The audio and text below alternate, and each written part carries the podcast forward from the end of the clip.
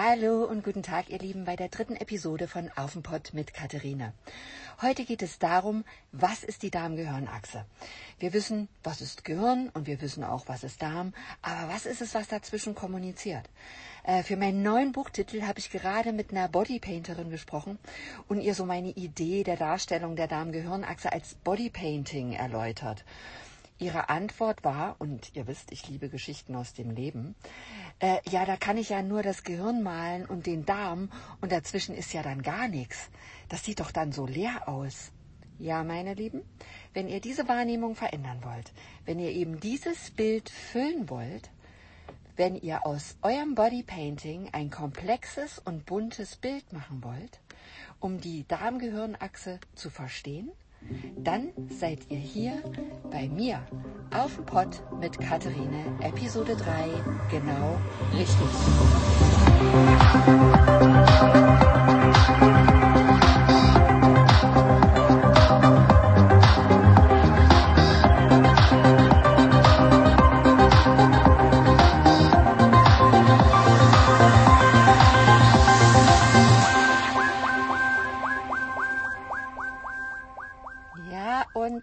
Geht's, ihr Lieben.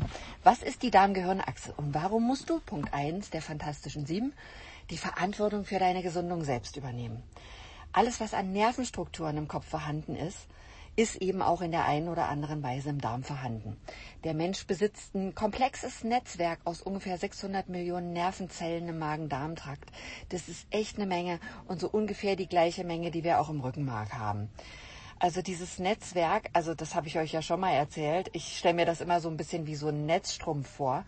Äh, der zieht sich so von der Speiseröhre über den Magen, über den Dünndarm, weiter zum Dickdarm und dann äh, zu guter Letzt eben zum After.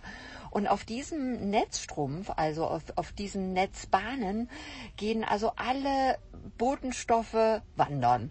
Äh, die, die kommunizieren, die laufen hinunter, die laufen hinaus, die schütten aus, die gleichen aus, die aktivieren, die hemmen, die wandeln um, also die machen, die entspannen, die fördern, die machen also wahnsinnig viele Sachen. Also dieses hochkomplexe Netzwerk, das ist es eben, was wir enterisches Nervensystem nennen, also ENS.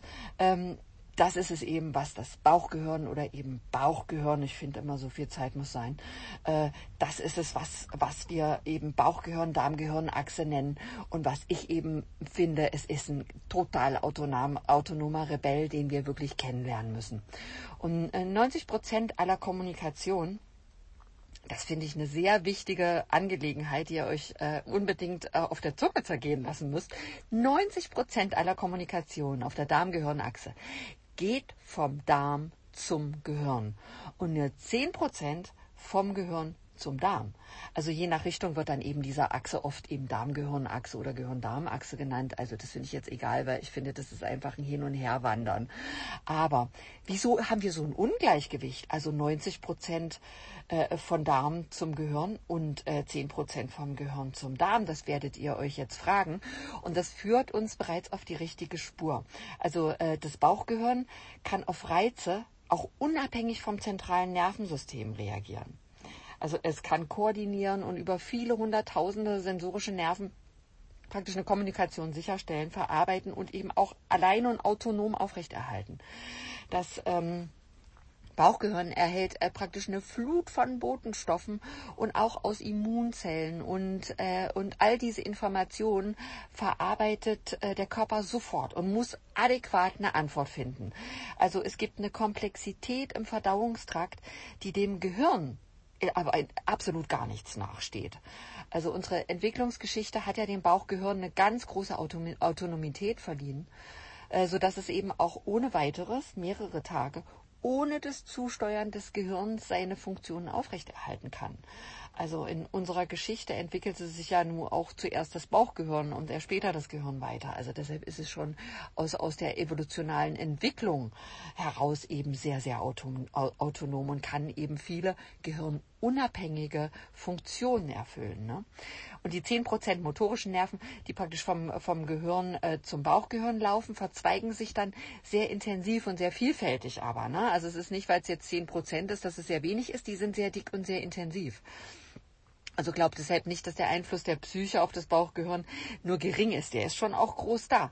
Ähm, und die Kommunikation vom Gehirn zum Darm, die ist eben, die ist klein und aber wirklich fein äh, und darf genauso wie ihre nervlichen Verzweigungen auch wirklich als intensiv und vielfältig bezeichnet werden. Das muss man wirklich sagen.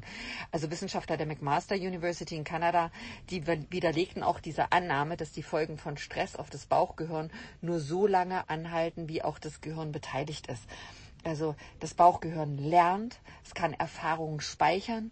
Es ist also ziemlich nachtragend, muss man wirklich sagen, aber äh, es kann auch umlernen. Und diese Fähigkeit des Umlernens, das ist was ganz, ganz Wichtiges, ist die körperliche Grundlage, die wir nutzen müssen, um Veränderungen fest und auch auf lange Sicht haltbar zu machen.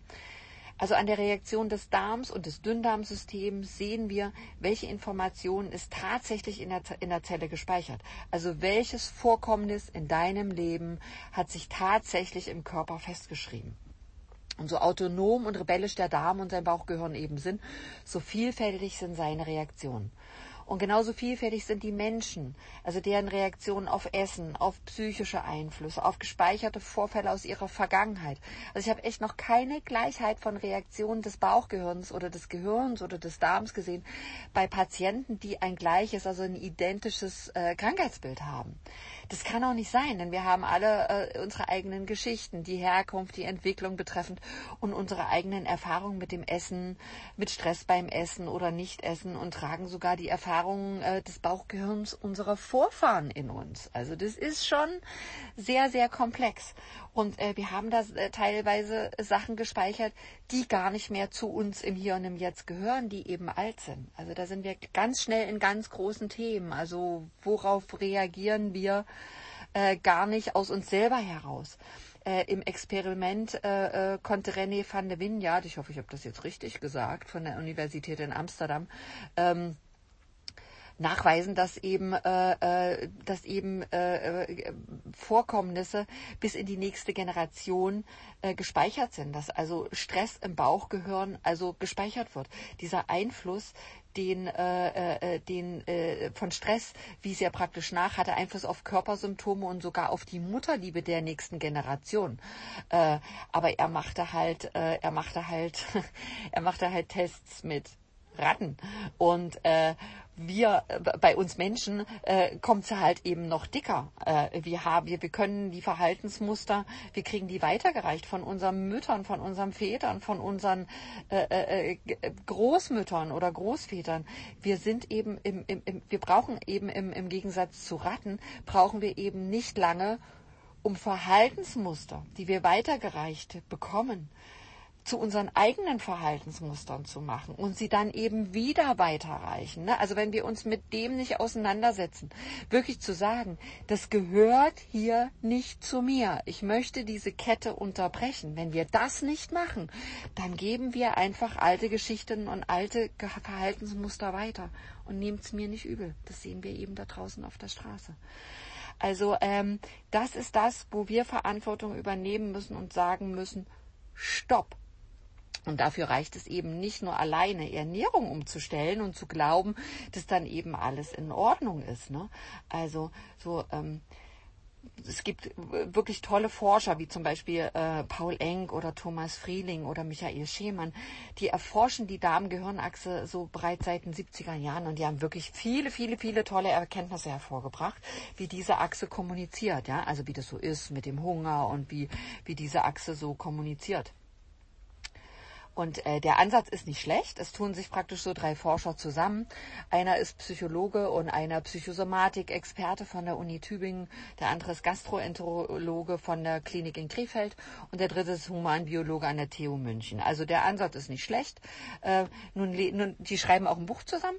Und äh, nun lesen wir da aber in leider mindestens fünf verschiedenen Zusammenhängen in einem kürzlich erschienenen Buch Darm an Hirn, dass äh, wenn ein Mensch zu viel isst, oder falsch ist, eine operative Magenverkleinerung, das von drei wirklich großartigen, ich, ich, ich würde fast sagen, die drei größten Forscher, die wir haben auf der äh, Darmgehirnachse, die um, das ist nur das umjubelte Nonplusultra. Äh, da frage ich mich, was, äh, äh, da sind wir wirklich wieder beim Thema, Hör dir gerne an, was die konventionelle Medizin und Forschung zu sagen hat, aber bitte, bitte, bitte, glaube keiner Prognose. Also was haben die drei besten Spezialisten auf dem Gebiet der Neurogastroenterologie denn da an anwendbaren Erkenntnissen über die Darm-Gehirn-Achse erlangt? Was, was, was, was in 30 Jahren Forschung, wenn wir dann dazu kommen, den, den Magen ein bisschen zu verkleinern. Also da ist, da ist praktisch an Kommunikation auf diesem Netz oder Erforschung, Forschung auf diesem Netz oder welches, welches Organ spielt da auch mit eine Rolle. Da ist nichts passiert. Also da ist an Beobachtung von Menschen ist nichts passiert. Also nur weil sich eben drei befreundete Inselbegabungen zusammentun, heißt es nichts, dass hier was, was verbunden wird. Ist das denn überhaupt das Ziel der Forschung, fragt man sich dann, ne? wo wird äh, die, also wo wir direkt bei Fragen sind, wer bezahlt Studien, welches Ziel verfolgen Studien, also 30 Jahre Forschung, wir hatten das jetzt aber auch alles bezahlt. Und wo liegt der Ehrgeiz von Forschern und was ist deren Absicht und ihr Ziel? Also ich möchte jetzt in diesem Podcast mich nicht auf das Feld begeben, den erschreckenden Einfluss der Pharmaindustrie auf Studien und somit auf unser Gesundheitssystem und eben auch auf deine Gesundheit, äh, auf deine Gesundheit zu erläutern. Also du bist, ein, wenn du überhaupt erstmal hier gelandet bist, bist du ein wachsamer Mensch. Da müssen wir jetzt nicht drüber reden. Aber das ist es äh, eben, wo, wo man eben sagen muss, ja, eine Studie, du musst eben als erstes immer hinterfragen, wer hat's bezahlt. Und äh, ich möchte trotzdem eben nicht unerwähnt lassen, das wisst ihr aber auch, dass das alles nicht zum Wohle des Menschen sein wird. Wir bräuchten eben Forscher, die über den Tellerrand hinausschauen und nicht nur über angebliche handfeste Studien reden, also wie diese drei. Ähm, bei diesen Studien äh, geht es dann eben äh, um Studien, äh, wo ein Meerschweinchen oder ein Mäuschen getestet wurde. Ey Mensch, das ist doch dann nicht handfest, das ist Fötchenfest. Und äh, wenn Sie, wenn Sie, äh, ja, also wenn du mein, mein Buch Alltagsautisten gelesen hast, in dem es in erster Linie eben um die Verhaltensmuster eben auch geht, ne, die, die zu einer Störung des Bauchgehirns führen, dann wird dir eben also ganz klar sein, dass das nicht mit einer Tierstudie zu erforschen geht. Ne?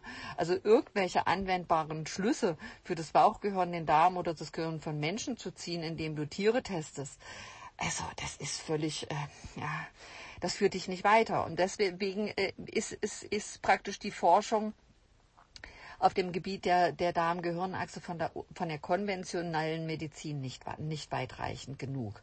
Also deshalb brauchst du da jetzt nicht warten und hoffen, dass die Forschung für die Darm-Gehirnachse oder für neurologische und psychische oder Autoimmunerkrankungen in diesem dein Leben oder mein Leben eine anwendbare Innovation hervorbringt. Wir müssen uns da selber drum kümmern. Also ich sag dir ehrlich, als ich vor acht Jahren äh, Alltagsautisten zu schreiben begann, war ich ganz allein auf weiter Flur mit der Aussage, dass man eben Multiple Sklerose, Parkinson, Schizophrenie und eben sämtliche bekannten neurologischen oder auch psychischen Störungen wie Depressionen oder Unruhe, Antriebslosigkeit, mm, ganz großes Paket oder eben die Re Regeneration des Immunsystems ähm, behandeln kann, indem man eben Ablagerungen aus dem Darm oder speziell aus dem Dünndarm und dem restlichen enterischen Nervensystem löst. Ich stehe jetzt äh, heut, heute glücklicherweise nicht mehr alleine mit der Auffassung da, äh, äh, aber äh, ich stehe schon alleine da mit der, äh, mit der einzigen Behandlungsmethode, die es dafür gibt. Das weiß ich. Und ich, ich äh, also, ähm, was ist in den acht Jahren passiert und warum ist es so, dass da eben nichts passiert ist? Aber das ist wirklich dieses Thema. Die Forschung ist da, aber sie guckt nicht über den Tellerrand hinaus. Also wir brauchen für diese komplexen Darm und dieses vielfältige Zusammenspiel auf dieser Bauch, äh, auf dieser Darm-Gehirn-Achse da können wir eben nicht ewiglich im Detail rumstochern. Also wir brauchen dafür, und das ist ganz wichtig, prospektive Studien. Das heißt Studien, bei denen wir gezielt Menschen beobachten, gezielt den Schmerz und das jeweilige Symptom des Menschen beobachten, auswerten und ganz wichtig, wertfrei ernst nehmen. Und dafür musst du aber dieses fantastische Netzwerk Mensch eben als Ganzes verstehen. Du musst selber lernen, die Sprache deines Körpers zu verstehen, deines eigenen autonomen Rebells zu kapieren, was will der denn jetzt hier von mir? Also wie kommuniziert der da und es für dich selber auszuwerten, also praktisch deine eigenen Studien für dich zu machen. Also diese, diese Darm-Gehirn-Achse, auf der Neurotransmitter wirklich wie Worte so hin und her wandeln und Sätze bilden und versuchen, mit dir zu kommunizieren und zu erklären und dir, dir selber zu erklären, ja, da läuft gerade irgendetwas falsch. Das ist wirklich für jeder Mann und jeder Frau verständlich. Und also sei dir wirklich gewiss, dieses Verständnis kann dir niemand abnehmen. Kein Arzt und kein Spezialist mit Inselbegabung. Also wir sind Homo sapiens, Wesen mit Wahrnehmung. Also werde deinem Namen gerecht und nimm deinen Körper wahr. Das ist was ganz, ganz Wichtiges. Das kann dir keiner abnehmen. Nur du allein kannst praktisch diese Sprache des Körpers verstehen. Und glaub mir, das kannst du. Ich habe noch keinen Menschen behandelt, der nicht am Ende einer Behandlung sagte, mein Gott, warum äh, habe ich das nicht selber bemerkt? Das ist doch gar nicht schwer. Oder Menschen, die sagen, das habe ich mir schon gedacht, Entschuldigung, das habe ich mir schon selber gedacht. Also äh, äh, die ließen sich nur von der konventionellen Medizin in ihrer Wahrnehmung praktisch beeinflussen. Und das darfst du nicht machen. Du brauchst eine Haltung für dich, deinen autonomen Rebell und deine Kommunikation. Äh, aus Angst äh, vor der Flut von neurologischen Erkrankungen, Autoimmunerkrankungen, auch psychischen Erkrankungen oder des Verdauungstraktes und der Tatsache, dass all diese Erkrankungen halt äh, äh, Menschen in immer jüngeren Alter ereilen, folgen Menschen eben Massentrends. Also irgendwo lesen wir etwas, was gesund für uns ist und wir lesen auch, was ganz giftig ist und krebserregend ist und für irgendwen trifft das ja dann sicher auch zu. Aber Menschen greifen eben nach allen möglichen Strohhalmen, um gesund zu bleiben und befriedigen damit ihre Angst vor dem nahenden Erkrankungen. Also sie suchen aber ganz viel im Außen nach Ursachen. Das erscheint vielen Menschen also unterbewusst, äh, klar, eine einfache Lösung zu sein. Je mehr du jedoch im Außen suchst, desto mehr gerät das Eigentliche. Der nicht arbeitende Körper und die nicht arbeitenden Organe, die völlig erschöpft sind aus deinem Blickwinkel. Also und mit dieser Angst poltern Menschen durch fremde Küchen, mit Belehrungen über beschichtete Pfannen, setzen sich an deinen Tisch, lesen die Zusammensetzung von Lebensmitteln, auf, auf, auf, auf, was da auf deinem Tisch steht und Sachen, die du gekauft hast, um dir zu erzählen, dass du mal wieder was falsch gekauft hast und den neuesten Trend verpasst hast, dass wir dies oder das jetzt nicht mehr essen dürfen. Ich kann dir schon vorgreifend sagen, dass der Stress, den dir diese Menschen mit diesen Erzählungen und mit diesen Geschichten, mit dem Stress, den dir diese Menschen beim Essen machen, das ist giftiger für deine Darmgehirnachse als die falsch beschichtete Pfanne. Das kann ich dir jetzt schon sagen. Du musst also lernen, deinen Körper gut zu beobachten, Organsymptome richtig zu deuten und bitte raus aus den Außengeschichten gehen braucht dein Körper eben diese Flut von Chiasamen, die wir nun plötzlich auf jedem Keks, auf jedem Brot und auf jedem Müsli finden. Weißt du überhaupt, wie viel Chiasamen du essen musst, damit du überhaupt genug Eiweiße bekommen kannst? Du wirst diese Menge nicht schaffen. Also woher Gott nochmal sind denn die Eiweiße hergekommen, wo wir die Chiasamen noch nicht übers Meer geschifft haben? Also ja, B-Vitamine, natürlich, diese ganzen Geschichten, das ist wichtig. Aber brauchen wir die denn überhaupt in dieser Menge und in welcher Art und Weise.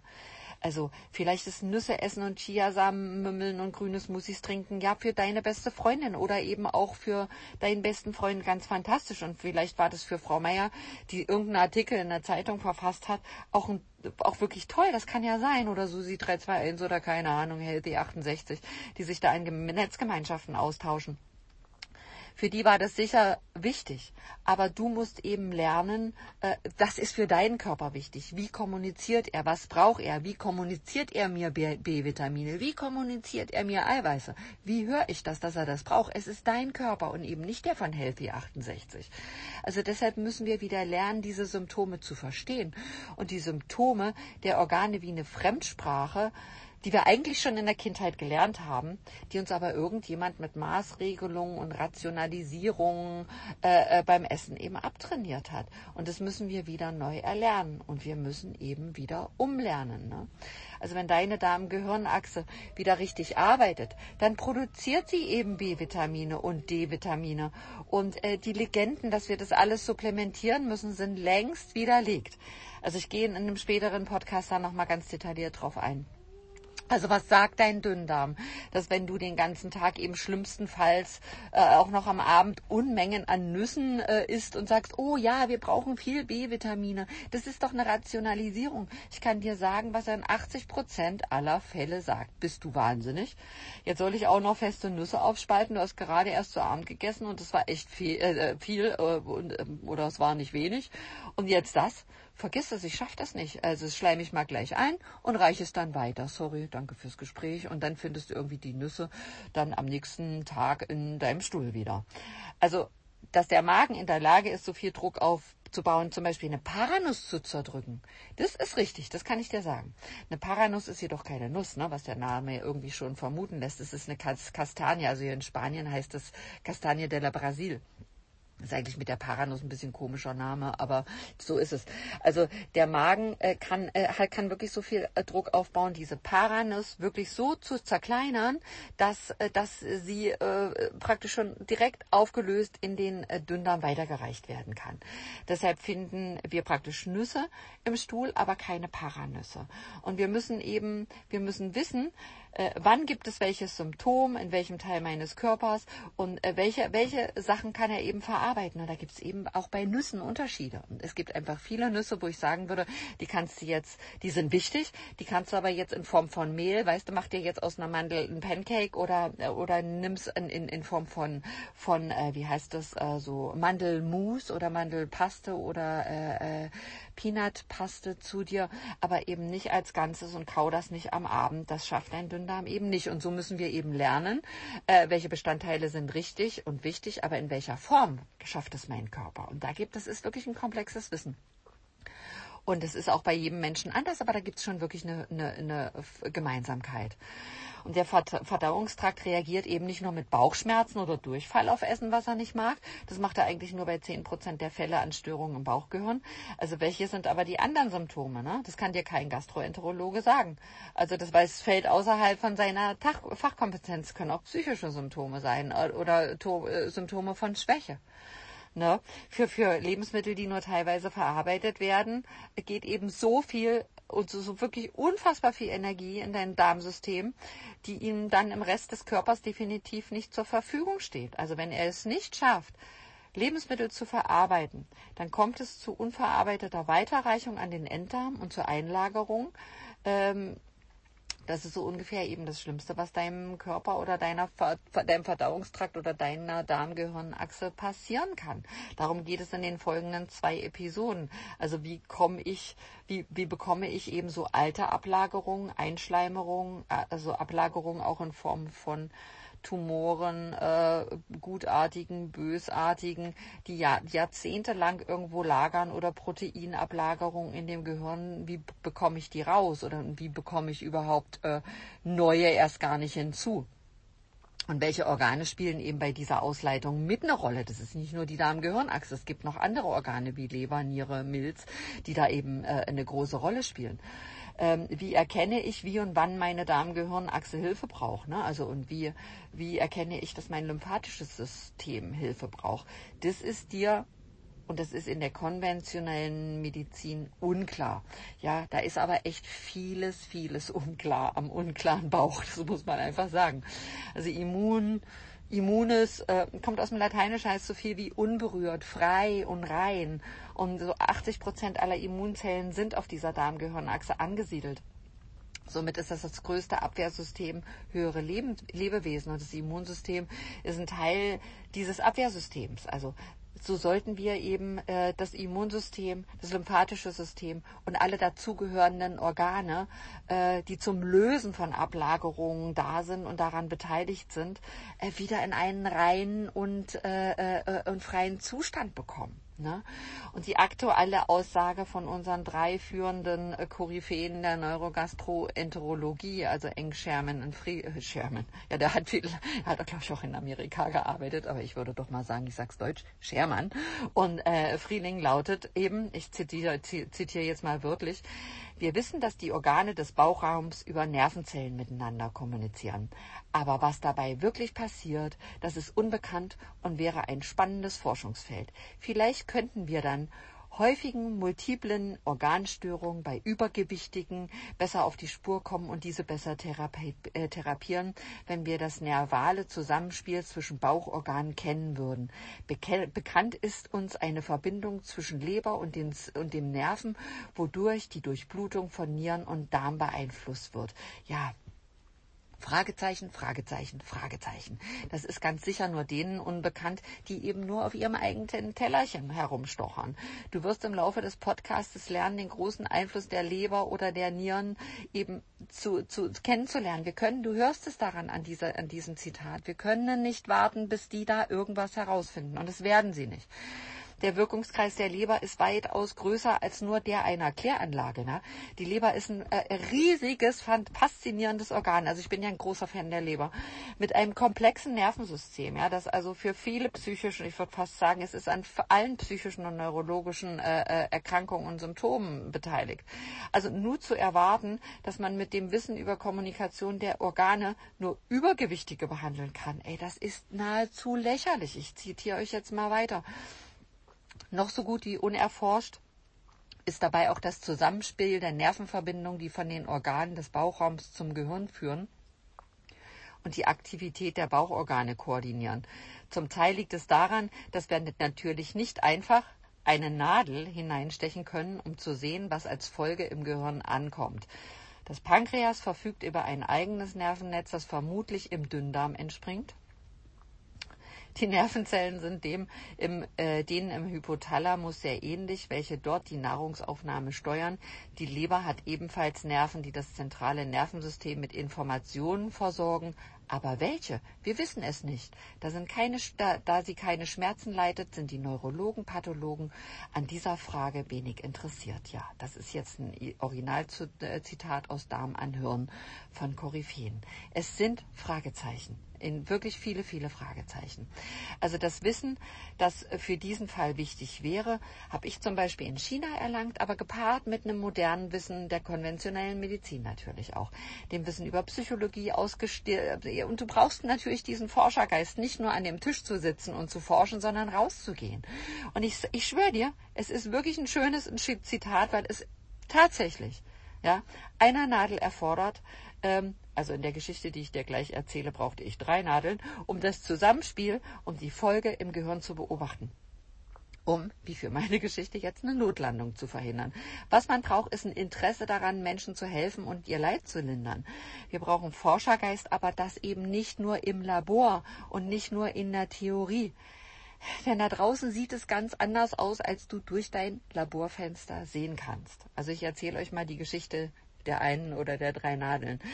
Ähm, ich fliege, ich weiß gar, äh, doch, doch, doch, ich weiß es, war von, von, von Palma nach Berlin. Und ähm, es kommt, äh, die gehen da mit ihrem Wegelchen eben durch und es kommt eine Durchsage, es sitzt im Flugzeug äh, ein, ein, ein Mensch, äh, ich glaube, die sagten ein Mann, ich weiß es nicht genau, der eine Allergie gegen Nüsse hat. Und ähm, ja, wir sollten jetzt alle keine Nüsse essen und äh, äh, ja, und jetzt wird auch nichts mit Nüssen verkauft in diesem Wagen. Und ähm, dann kommt eben diese Dame vorbeigefahren, vor mir sitzt eine Familie mit drei, vier Kindern und die wollen jetzt alle da irgendwie so einen Riegel, wo eigentlich gar keine Nüsse drinne sind. Jetzt sagt die Stewardess zu diesen Kindern, nein, das kann sie nicht, weil auf diesem äh, Riegel steht jetzt drauf, da können Spuren von Nüssen enthalten sein. Und äh, also das hat mich jetzt wahnsinnig aufgeregt, weil ich denke, also mein so ein bisschen Wissen äh, über über Dinge gehört ja dazu. Und ich sag zu der Stewardess, wissen Sie, da ist ja keine Nuss drinne. Das heißt ja nur, dass in dieser Fabrik irgendwo eine Spur von Nuss in diesem Riegel Spiegel drinne sein kann. Aber das ist doch jetzt nicht das, was jetzt praktisch durch die Klimaanlage äh, 50 äh, Reihen weiter äh, diesen Mann irgendwie zu einem allergischen Schock veranlassen wird. Es ist, äh, es kann nur eine Spur drinne sein. Also der Mann könnte das sogar essen und, äh, äh, und würde vielleicht überhaupt gar keine allergische Reaktion bekommen. Und ich sage zu ihr, Mensch, ihr müsst doch da ein bisschen was drüber wissen. In diesem Riegel ist keine Nuss. Verkauft doch verdammt nochmal diesen Kindern, die da jetzt da äh, ihren Riegel haben wollen, jetzt diesen Riegel. Und ähm, ja, so große Fragezeichen bei der, ich habe ich jetzt Stewardess gesagt, ähm, äh, Flugbegleiterin, ich glaube ich, sonst wäre ich wieder gerügt. Also die Flugbegleiterin sagte, ja, aber ich kann hier jetzt nicht die Verantwortung übernehmen. Übernehmen Sie die Verantwortung? Äh, sind Sie Ärztin? Und ich, ja, ich bin Ärztin, ich übernehme diese Verantwortung. So, die verkauft diesen Kindern irgendwie diesen Riegel. Und meine große Klappe führte zehn Minuten später nicht zu einem Notfall bei dem Mann mit der Allergie, sondern zu einem anderen. Sie kam freudestrahlend auf mich zugerannt und sagte, ja, wunderbar, Sie sind ja Ärztin, ich habe einen Notfall in der ersten Reihe. Ich, ach du Scheiße. Und ähm, ich hin, eine Frau, äh, junge Frau, äh, zusammengesackt, ist völlig in Ohnmacht gefallen und die haben schon versucht, irgendwas zu machen, äh, Beine hoch, irgendwas. Sie kam nicht mehr zu sich. Und ich dachte, scheiße, ich habe keine Akupunkturnadeln dabei. Ich habe mir das irgendwann mal abgewöhnt, weil man mir irgendwann in Neuseeland mal die Nadeln abgenommen hat bei einer, bei einer Kontrolle. Seitdem nehme ich die irgendwie nicht mehr mit und dachte so, ach du Scheiße, was mache ich denn jetzt? Also ich habe, ich habe keine Nadeln dabei, dachte aber, ja, irgendwo, wo ich bin, also wer mich kennt, weiß, irgendwo sind immer Nadeln. Wenn man in meine Tasche fest, sind immer irgendwelche. Und ich dachte, scheiße, im Futter, irgendwo muss eine Nadel sein. Und äh, ich laufe zurück, denke, scheiße, komm, bitte, bitte, bitte, bitte, bitte, lieber Gott, gib mir jetzt irgendwie zwei oder drei Nadeln. Mehr brauche ich nicht. Und ich finde natürlich drei Nadeln. Ich zu dem Mädel zurück, die, in, die, die hat überhaupt nicht mehr reagiert, hat irgendwie so ein bisschen hyperventiliert. Und ich... Ähm, hab eben sofort, und das ist eben das Wichtige an Organwissen, du kannst es erkennen, auch wenn derjenige nichts sagt. Also was ich wahrgenommen habe, ist sofort, sie hat einen fauligen Mundgeruch gehabt. Also wirklich, du hast gerochen, das System steht. Du hast, ich habe praktisch gesehen an ihrem Äußeren, dass ihre Niere komplett runter ist. Also und äh, Fliegen kostet auch einen Haufen Kraft für die Niere. Da gehe ich später nochmal ein. Das ist ein spannendes, das ist, das ist eine spannende Info, aber die passt jetzt in die Geschichte nicht rein. Ich habe eben praktisch nur gesehen, die Niere ist unten. Was mache ich jetzt? Ich muss jetzt da einfach, was ich sonst nie machen würde. Ich muss auf dieser Darmgehirnachse ein, ein total, also wirklich im Speedtempo, was von unten nach oben jagen, dass diese junge Frau, ich denke mal, die war so 23, 24, älter war die nicht, dass, äh, dass die Information voll schnell in ihr Gehirn kommt, dass wir hier nicht notlanden müssen. Und ähm, so, ich dann eben unten die Nadeln reingesteckt in zwei Punkte für die Niere und eben eine oben ins Gehirn und habe nur gedacht, ey, jetzt rennt auf dieser Daten in, ba Datenautobahn einfach wirklich über dieses Netz, zack, irgendwie bitte nach oben, dass diese Frau wieder wach wird. Ich mache das wirklich so. Ich würde das nie in einem Körper machen. Und das äh, hast du eigentlich auch, du kommst gar nicht in diese, in diese, in dieses, äh, in diese, ja, du kriegst gar nicht dieses Geschenk, das auszuprobieren. Ich würde das bei niemandem machen, aber ich dachte, ich habe nur diese eine Chance. Jetzt lag diese junge Frau praktisch auf dem Sitz und hatte ihren Kopf äh, praktisch in den Gang. Unten an den Füßen hatte sie zwei Nadeln und die andere unten am Kopf. Und in dem Moment, wo ich das machte, bebte die. Also es sah wirklich aus so wie der Exorzist. Äh, ich dachte jetzt, ich muss ja hier irgendwas, ich muss mit ihr sprechen. Dann habe ich, die kam aus Neuseeland, ich irgendwie die, die, die Hände in die, in, in die Nieren und habe ihr immer irgendwas von ihrer Kidney Energy erzählt. Und ich dachte so, oh, die Leute denken alle, ich habe hier voll einen an der Waffel. Die sind Ohnmacht gefallen und ich erzähle hier die Geschichte von, von, der, von den Kidneys. Und dann gesellte sich dann eben noch eine, noch eine äh, junge Rettungsmedizinerin äh, zu mir, die die, äh, ich glaube, am Krankenhaus in Altenburg arbeitete, die stand die ganze Zeit immer irgendwie nur fassungslos daneben. Und da hast du eben irgendwie gesehen, ja, wenn du Rettungsmediziner bist und du hast keine Instrumente, ja, ist scheiße, da kannst du eben nicht viel machen. So, und äh, auf jeden Fall bebte die so und machte die Augen auf und war wieder bei sich, setzte sich hin und äh, war wieder da. Und äh, das Erste, was sie, was sie machte, als sie die Augen aufschlug, war, sie sagte, ja, ihr Arzt in Neuseeland, äh, äh, bei dem sie eben vor, ich glaube, ich weiß gar nicht mehr genau, ich glaube vor sechs, sieben, acht Wochen war, da hatte sie eine Nierenbeckenentzündung. Und der hat aber gesagt, sie könne fliegen, sie könne wieder, äh, sie war irgendwie in Berlin und ist dann nach Palma geflogen und dann noch äh, x-mal hin und her geflogen, dass das alles in Ordnung wäre. Gut, der Rettungsmedizinerin, das fand ich jetzt auch ganz toll, weil ich dachte so, ich mit meiner Kidney Energy, die denken alle, ich habe hier irgendwie wirklich, also. Hm. Und äh, die, die Rettungsmedizinerin war fassungslos. Sie sagt, sag mal, wie hast du das jetzt, wie hast du das jetzt mitgekriegt mit den Nieren? Da habe ich gesagt, ja, das ist einfach Wissen. Also wenn du, wenn du Wissen über die Organe hast, dann kann jemand auch nicht sprechen. Äh, ich, ich, kann es, ich kann es eben im Endeffekt sehen. Ich wusste in dem Moment genau, was eben dazu geführt hat. Und die Rettungsmedizinerin sagte dann zu mir, das ist eben ähm, im Endeffekt ja auch ein wichtiges äh, Wissen. Also weil sie hat viele syrische Flüchtlinge, die kommen rein, die sprechen nicht ihre Sprache, sie weiß gar nicht, was sie machen wollte. Ich fand, das ist echt ein, ist ein guter Gedanke. Und äh, ja, auf jeden Fall kam die Stewardess nachher und sagte, ja, was ich denn davon, äh, was ich jetzt meine, ob sie in Berlin jetzt irgendwie landen könnten und die dann nach Hause gehen kann. Und da hast du wieder gesehen, es ist irgendwie so Deutschland, es gibt keine Zwischenlösung. Ich sagte zu ihr, ich finde, äh, es müsste sie jemand zum Taxi begleiten. Ich finde nicht, dass wir jetzt die junge Frau jetzt alleine über den Flughafen äh, äh, schlapfen lassen dürfen. Ich habe nur Termine, ich muss sofort los, ich kann mich jetzt nicht um die Frau kümmern, dann guckt doch, dass irgendjemand jetzt in dem Falle von EasyJet sich da kümmert und die zum Taxi bringt. Zwischenlösung gibt es in Deutschland nicht. Wir sind gelandet. Ich sag dir, ich habe gedacht, das kann doch jetzt nicht wahr sein. Es war bunt. Wir hatten Rettungsdienst, wir hatten Rettungsmediziner, wir hatten, äh, wir hatten alles, was nur geht. Äh, es, es war wirklich, es leuchtete in, in allen Farben und ich sagte nur zu, zu der jungen Frau, Welcome to Germany. Und dann kommt dieser Rettungsmediziner, dieser, dieser Berliner Rettungsmediziner mit diesem Rucksack, den der hat, kommt da rein, guckt die Frau an und sagt, ja, die steht da wieder, was soll ich denn jetzt hier? Und geht und trabt wieder ab. Und dachte ich so, ja, willkommen auch in Berlin. Und äh, ja, dann ähm, haben sie sich die, glaube ich, noch angeguckt und grundversorgt. Ich habe dann gemacht, dass ich da irgendwie von, von vom Feld komme, weil äh, der, der Arzt sagte dann noch, können Sie mir dann nachher nochmal erklären, was Sie dann gemacht haben? Und ich dachte, ich kann es dir nicht erklären. Ich bin einfach nur in den Bus, habe gedacht, die wird jetzt versorgt. Ich mache mich hier, hier vom Acker. Und wir haben dann später nochmal Kontakt gehabt per WhatsApp. Und äh, ja, ihr ging's gut und äh, sie ist dann später nochmal hier in, in Mallorca zur Behandlung gekommen, um, äh, um die Niere dann wirklich aufzufüllen. Aber das Lustige war in diesem Bus, in diesem Bus es standen natürlich viele Männer und auch junge Männer, äh, die irgendeinen Film gesehen haben, äh, äh, irgendeinen so Kung-Fu-Film oder was weiß ich was, wo, äh, wo man eine Nadel gestochen hat, um einen Mensch zu töten. Und ich habe jetzt da für die augenscheinlich, weil ihr Kopf eben in den Gang ragte, eine Nadel gestochen, um sie am Leben zu halten. Und ich, ich sage euch, ich bin in diesen Bus äh, gestiegen und es war Schweigen. Alle schauten mich nur an und jeder dachte, ich habe mit einer Nadel Leben gerettet. Aber ich sage euch, ich habe praktisch mit drei Nadeln den Zugang zu den Organen hergestellt. Und das finde ich das Lustige an dieser Geschichte, dass man eben sagt, dass diese Forscher sagen, ja, ich kann ja eben nicht mit einer Nadel Zugang zum Organ finden. Ja, in dem Fall ja, mit drei, mit drei Nadeln kann man das.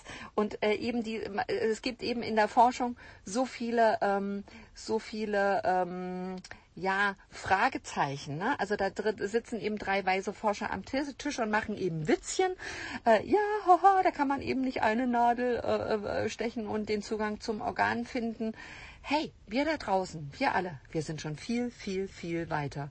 Und äh, alle Leute, die in so einem Flieger von Malle nach Berlin saßen, die sind schon viel weiter. Die wissen es schon. Ne?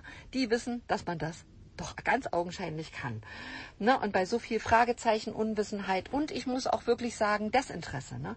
Wundert es wohl nicht, dass, ähm, dass in der, unter konventionellen Medizinern eben Forschung Forschern auch über Störungen im Bauchraum eben gesagt wird, das ist der unklare Bauch. Und es wird noch, kommt noch fest im Fetter, das finde ich eigentlich noch schlimmer, dass man diese Ursachen supranasal sucht. Also supranasal, was eine dämliche Bezeichnung, weißt du? Also über der Nase, in ihrem Gehirn, in der Psyche. Also alles nett verpackt in Formulierungen, bei denen du Patient, als Patient also nicht merkst, dass hier eigentlich nur eins gesagt wird. Sorry Leute, ich habe absolut keine Ahnung. Also man müsste eben Menschen zuhören, Geschichten lauschen, eben sich Geschichten anhören. Ne? Also wie leben die Menschen, wo kommen sie her, wo wollen sie hin, was ist ihnen zugestoßen, wie ernähren sie sich, was haben sie bisher unternommen, um Klarheit über diesen Bauch zu erlangen. Ne? Also was machen all die Erfahrungen mit den Organen und was machen all die, die Organe dann eben mit dem Menschen. Ne? Forschergeist zu ergründen, warum reagiert der eine so, der andere so, was stellt die Psyche auf den Kopf und durch welche Informationen werden diese Symptome eben hervorgerufen. Äh, du und ich, wir werden jetzt eben in diesem Podcast deinen Körper erforschen und am Ende wirst du sagen, ich habe es verstanden. Und glaub's mir, es ist nicht schwer. Und es ist mein größtes Glück, ja, also wenn du dieses großartige Wissen über Körper, Gehirn, Bauchgehirn, Organe eben auch deinen Kindern weitergeben kannst, wenn die mit einer Sicherheit aufwachsen, weißt du, dann können wir den Kampf gegen alle diese so erschrecklich anmu erschreckend anmutenden Erkrankungen, ne? also Störungen und Symptome, dann können wir diesen Kampf gewinnen. Und du für dich und ich für mich. Und weißt du, eins ist mir immer wichtig, dieser komische Austausch im, im Außen, wie Frau Meier das macht, wie Herr Huber das macht, wie Susi 23 das macht. Das ist mir echt Schnuppe. Du musst eben eine Klarheit für deinen Bauch finden. Ne? Du musst eine Haltung für, dafür einnehmen, und das kann dir keiner abnehmen. Und das ist eben Punkt eins der fantastischen sieben. Übernimm die Verantwortung für deine Erkrankung und für deinen Körper, für deine Darmgehirnachse und für dein lymphatisches System bitte selber. Und äh, schieb es nicht auf diese auf die Umwelt und äh, schieb es nicht äh, auf die beschichteten Pfannen und schieb es nicht auf äh, auf die ähm, ja auf die Kindheit auf die Schule. Schluss damit. Übernimm die Verantwortung fürs Hier und fürs Jetzt. Du bist dein eigener Forscher. Werde zum Forscher nimm's in die Hand. Verantwortung übernehmen ist wichtig. Wenn du Fragen hast weißt es info at Alltagsautisten, info at der unklare Bauch, die, äh, help, help natürlich, info at der unklare Bauch, help. Schreib mir. Bis zum nächsten Podcast, wo es um Ablagerungen und Verschleimungen geht. Alles Liebe, bis nächste Woche. Eure Katharine. Bye bye.